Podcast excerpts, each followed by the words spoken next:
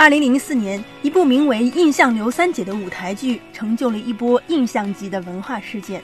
而这场印象浪潮的背后，那位神秘的造浪者，就是这位直率锐利的女性王朝歌。十年以来，由她主创的《印象刘三姐》《印象丽江》《印象西湖》《印象大红袍》等等系列的大型山水实景演出，皆已成为当地文化创意产业的成功范本。王朝歌引领的印象风潮，不但重构着观众对舞台表现的审美标准，也在商业运作和艺术品牌领域创造了巨大的成功。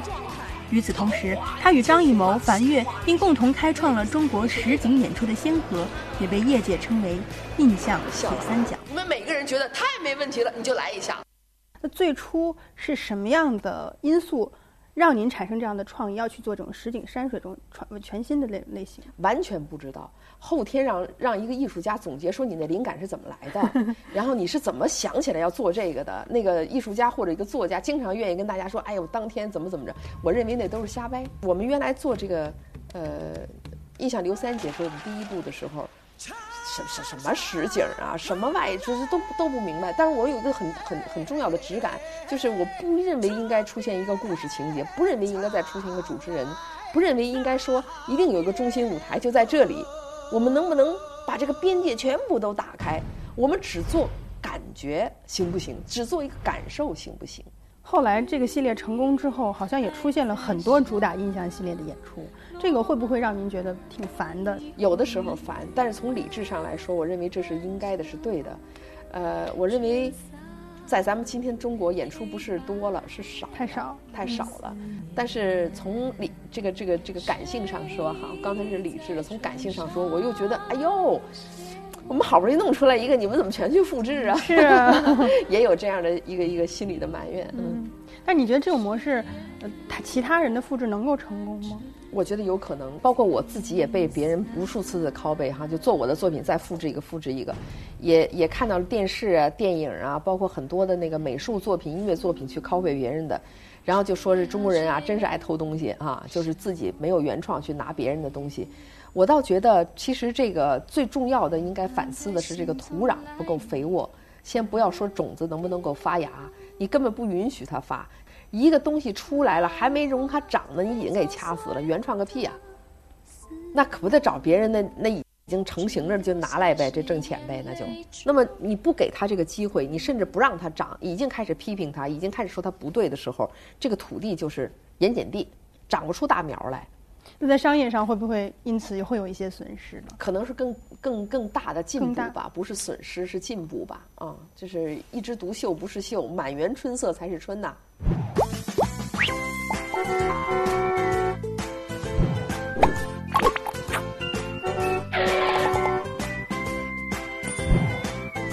商界宝典，总裁帮。王朝歌需要把控作品的情感走向与艺术追求，而作为总裁，他需要打理运营，让自己的产品在商业上更有可持续性。艺术与商业的拉扯中，王朝歌努力让两者相依相存，都能井井有条，但其中定夺两端的标准却从未动摇。后来从。继印象刘三姐之后，您还做了呃印象西湖、印象丽江、五台山等等，包括接下来要去台湾演出。那后来这一系列的这种做法，是因为印象刘三姐最早在商业上取得了成功，所以你们想把它推广开来吗？印象系列，呃，是这样的。我其实更不像一个企业家，我是一个艺术家。嗯，那么艺术家在某一种程度上是被动的，就是你需要邀约，就是有人请你啊，你才能够做下边。那有人请你的前提是别人觉得你真不错，一个是你的艺术才华好，第二一个你你做的这个作品大家可以呃盈利，才会再请你。你比如说，我认为我创作之初的冲动不是一个经营和一个盈盈利。不是为商业目的，完全不是，百分之百的不是。我是完全发自于内心的对这个世界我有看法，这是我说的第一个问题。第二一个，一个演出的运营，精细化的管理，演出它是浮动的。嗯，今天阴了，今天晴了，今天你情绪好了，明天他身体不对了，各种各样的方人都有。它这个浮动本身对产品的质量是有很大的这个差别。嗯，所以我如何去管理它，也就是。企业家说的，看我的消费群体对这个产品的一种反馈，我再根据他们的反馈再一次进步和修改，这个变成了我觉得认为是一个企业的一个逻辑。当你艺术家基于自己的这种创作的才华、这种感觉创造出一个东西的时候，拿到市场上检验，那可能有成功的、受市场欢迎的，也有那些不被认可的部分。那这种矛盾怎么调和呢？没法调和，绝大部分的成功是偶然的，而且是几率很小的。大的呃失败已经造就在那里，不是我，全世界的艺术家都一样。艺术家应该究竟怎么去看待金钱？怎么去看待自己作品后面的这种后续的商业运作？商业的标准去衡量一个艺术的作品的高或者低是不恰当的。你可以说商业这个艺术变成了艺术商品以后的市场对它的认可是高是低，这可以有数据。嗯嗯，但是他们两个之间是有联络的，但是完全不能够划等号。在刚刚过去的二零一四年，中国国产电影总票房达到了一百六十一点五五亿元，其中票房超过五亿的电影就有十部。至少以票房为尺度，中国电影的进步有目共睹。但令许多观众费解的是，一些被认为艺术质量偏低的影片，在市场上却颇为卖座。一个被调侃为“神丑时代”的来临，王朝歌又对此怎么看呢？因为中国电影这两年迎来了一个井喷式的发展，很多好像挺烂的片子，在票房上却取得取得了巨大的成功。您怎么看待这种现象？挺好的，艺术艺术商品跟咱们吃饭的那个，我觉得一样的。你喜欢吃大餐，你慢慢来；你喜欢吃素的，你慢慢来。你也许就想吃点小吃，呃，各有所需。时代不同，节点不同。你像我吧，我认为我相当有文化了，阅阅读量特别大，嗯，老看书，呃，对非常高雅的艺术，我甚至有一种极度的敏感。嗯，但是毫毫，我我我不能有任何撒谎的告诉你，我对韩寒、郭敬明，对所有那个九零后吧，所有那个作品，我有那么大的兴趣。我看过那么多的琼瑶，我把金庸所有的书都看过。嗯，这个你能够证明什么呢？它这就是文化的不同的种类，啊，文化的不同的种类，然后你不同的心情和不同的人群，为什么非要把它们放在一块儿比呀？拿一个《小时代》，非要去跟这个这个张艺谋的这个这个《归来》你去比，嗯，不不不是一种，我觉得不能比，都有存在的道理。但是就是背后可能唯一的有一个东西可以衡量的，就是后面的这个数字，比如票房各自是多少。所以，呃，如果说当这个商业价值和艺术价值有的时候面临冲突的时候，这个从业者应该怎么去选择？首先，我否否认你刚才说的，它是一个标准，这不能称其为标准。哪一个时代、哪个民族把这个当成标准了，哪个离死不远了？我在大都会歌剧院去导过一个歌剧，它的整个的运营的票房的那个钱是不允许分的，它所有的钱都是资助的，嗯，这些钱用于让这样的品种持续下去。所以用钱来衡量一切的这个东西，我太厌恶了。不仅拿它来衡量艳，这衡量艺术，甚至拿来衡量每一个人。你没钱，没钱，你凭什么要嫁给我呢？你没车没房，你要娶一个姑娘不行。你没钱，没钱不代表我这个人不好。干嘛用一个尺子衡量所有的事情啊？嗯嗯，我讨厌这个说法。近年来，韩剧、美剧的热度始终坚挺，好莱坞依旧是国产电影难以企及的标杆。各大电视台充斥着各类购买版权甚至盗版的移植节目，大力发展文化产业，一直以来都是各地政府挂在嘴边的口号。但中国文化创意产业的出路和瓶颈究竟在哪儿？王朝歌也有自己的判断。其实这些年，中国也一直在扶持，要大力的去发展文化创意产业。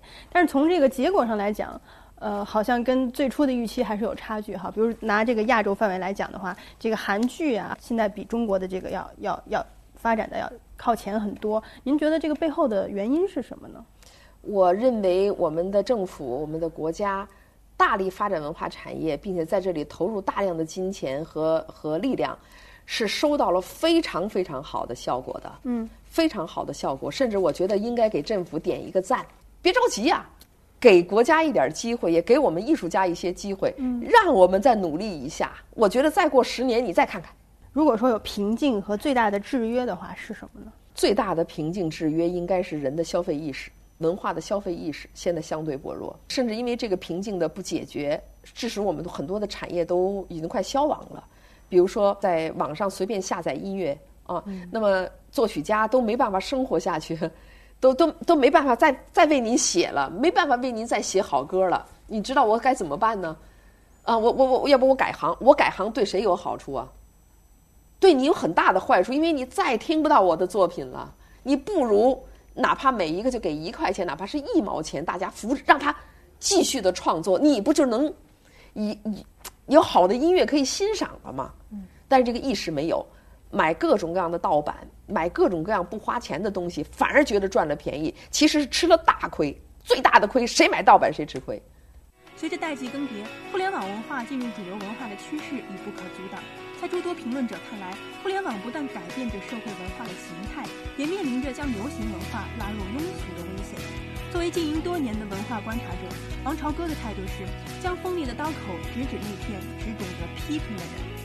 但是随着互联网的兴起哈，我们发现，尤其是九零后的这波人，他们是伴随着互联网成长的，他们会更强调这种参与感。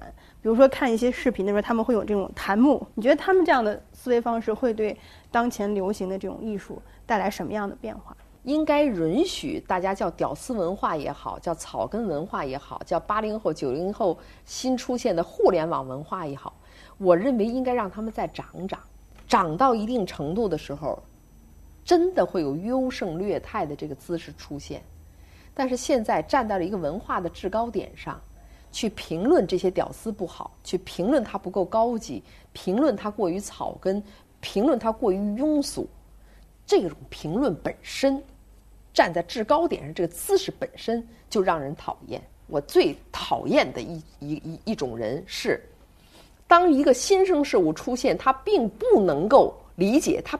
跟他想的不一样的时候，他第一就说：“你错了，你改吧，你跟我想的不一样，你要改。”而一个成熟的社会，当出现一个新生事物跟他想的不一样的时候，他说：“那你为什么这么做呢？”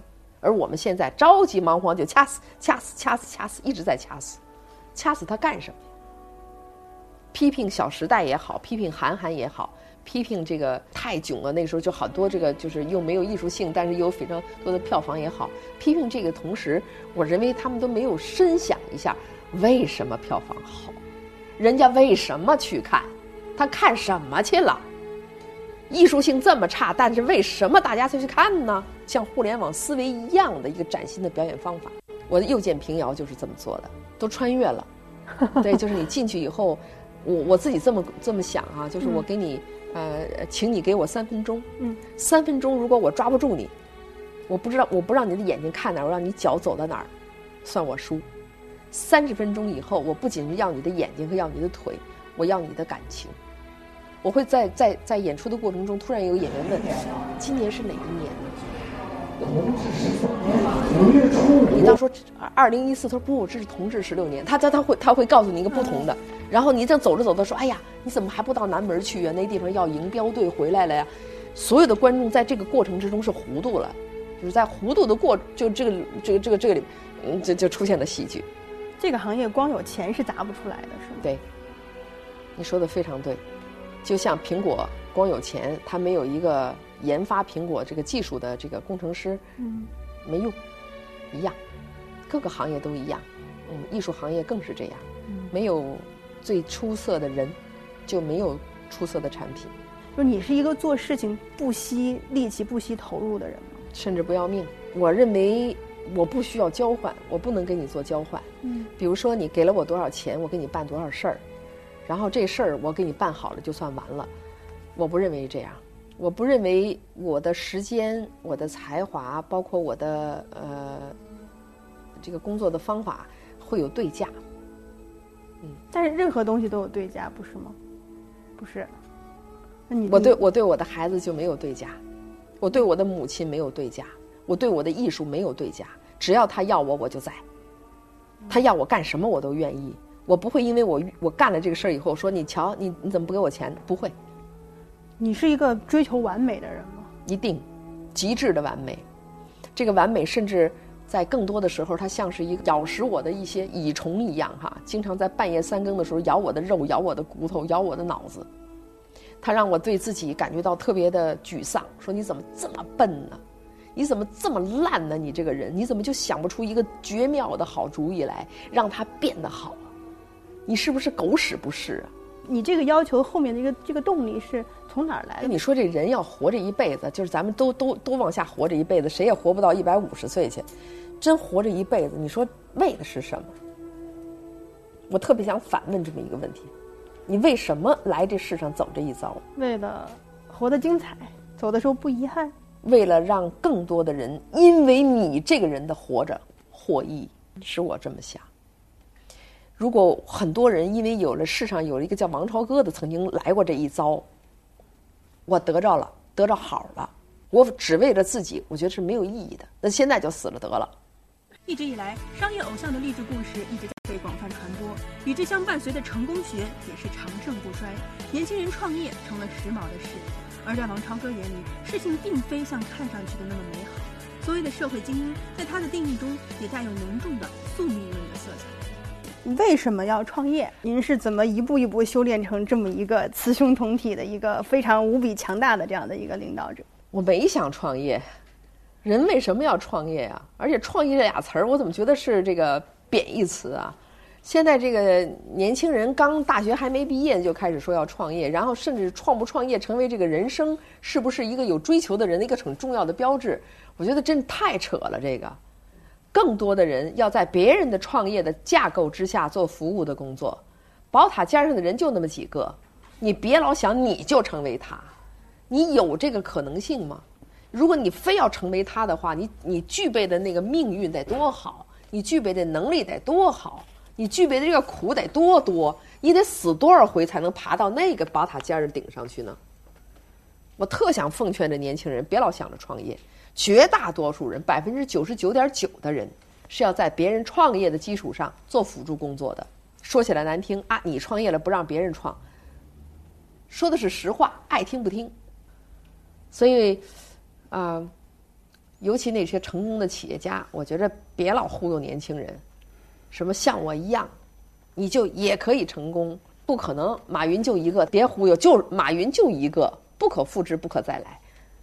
别人成成为不了他，这个是做不到。你是那个极少数还是一个众多数？自己应该清楚。其实，那些大好的时间都浪费在创业，都这个，尤其大学刚一毕业说创业的时候，创业的基金又没有，然后就找父母，把父母一辈子血汗钱拿来。然后输了以后还说这必须交的学费，然后再走再走，全都给耽误过去了。不如看待自己这个这一辈子最所长的事情是什么，最爱恋的事情是什么，踏踏实实过好一辈子。你刚才说那个企业家是极少数，跟绝大多数人的区别到底是什么？在你看来，社会是需这是存在精英的，存在精英的，并不是以前我们的一种。一种呃教育体制告诉我们说，你也可以成为精英，精英也是普通人变成的。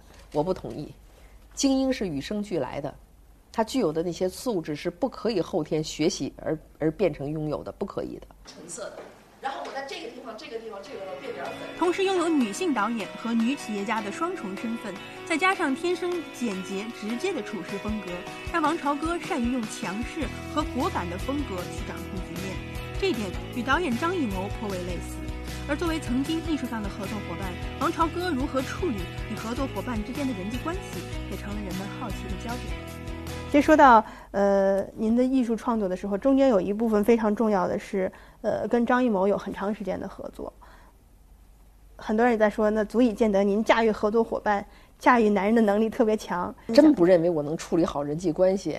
我说话吧，不知道是不是当着镜头也是老得罪人哈，太讨厌了有的时候，所以，呃，就给给我的伙伴们提出了更高的要求，就是他们得包容我，而不是我更多的迁就人家，不然我的这个嘴巴就像刀片儿一样，经常咣一出来，咚咚就给人削的一身是血。人家要是犯点错，叫我给逮着了，了不得了，我是连他在他的人身攻击，在他祖宗八代，我全都能给照顾到。一下就就出去，就是让人家就是觉得死无葬身，这挖坑都没有地方埋，就那种也挺后悔。你控制你 hold 得住那么大的一个场面，是那么多演员，那么复杂的事情，就必须要有这种性格才能做成。要让很多人看到你的时候感觉到肯定，而不是犹豫；感觉到可以依靠，而不是要跟你探讨；要感觉到你是很坚强的，让所有的人说只要有麻烦找王超哥，他一定帮你撂了。解决得了，肯定是你找他去吧。你把更大的灾难、更多的脏水，你就就更多的你就往他身上炸死他。你看他一会儿还能活过来，让每个人都有这样的感觉，哎，如同战场上的将军一样。嗯，士兵其实是看将军的犹豫还是果敢，才能够拿下那个山头。你会在某些时刻去示弱吗？有，尤其对待男性的时候，我的这个示弱，我发现就成为了很重要的，就是给给人家留脸儿。他们在某一些程度上根本不是说这事儿对错，是考虑他的尊严。哎，这个是领导男性跟领导女性一个很大的不同。对。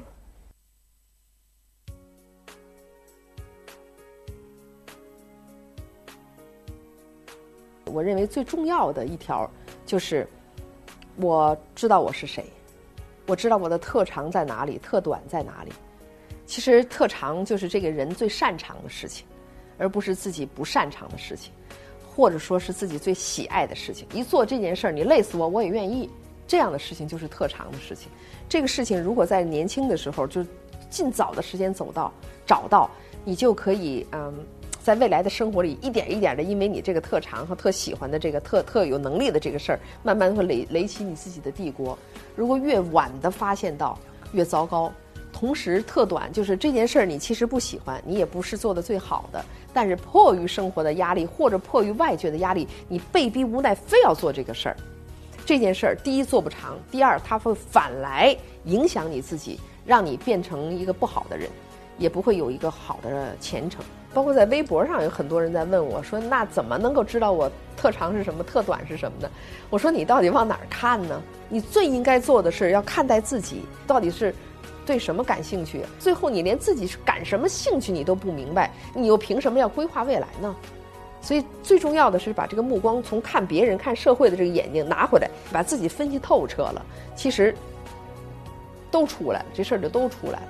也不要听父母的，也不要听学长的，更不要听将来社会的这个职业的。你去选择你自己，不会是你自己选择你自己，而不是让别人选择了你。